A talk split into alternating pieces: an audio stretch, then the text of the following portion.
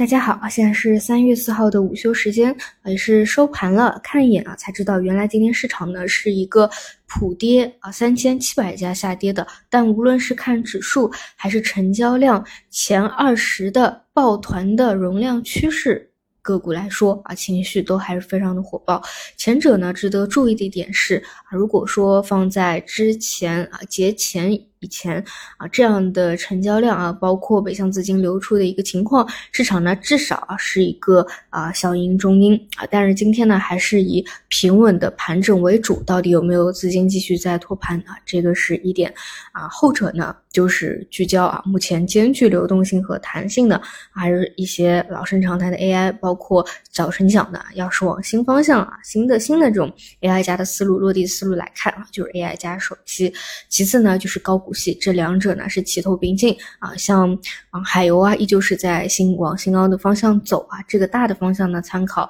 啊升华的 MA 二零能不能够有效的守住啊，我觉得就好，这是一个大的周期的角度。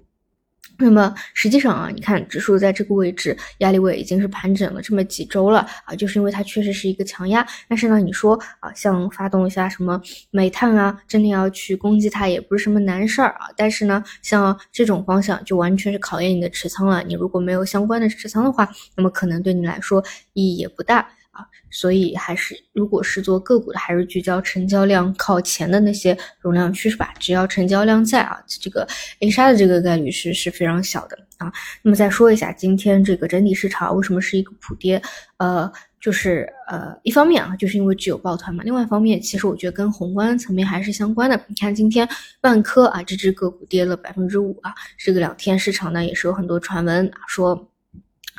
万科即将到期的债务高达九十亿元，而万科前两个月的销售额只有三百三十四点五亿元，所以呢，依靠销售啊去还款啊概率比较低，所以呢，现在的选择啊可能就只剩下啊债务展期啊等等，所以对于呃宏观层面这样的一个忧虑，那么对于顺周期整个宏观相关的呃板块，可能也是有一定的压制的，再加上叠加啊这样的一个压力位附近。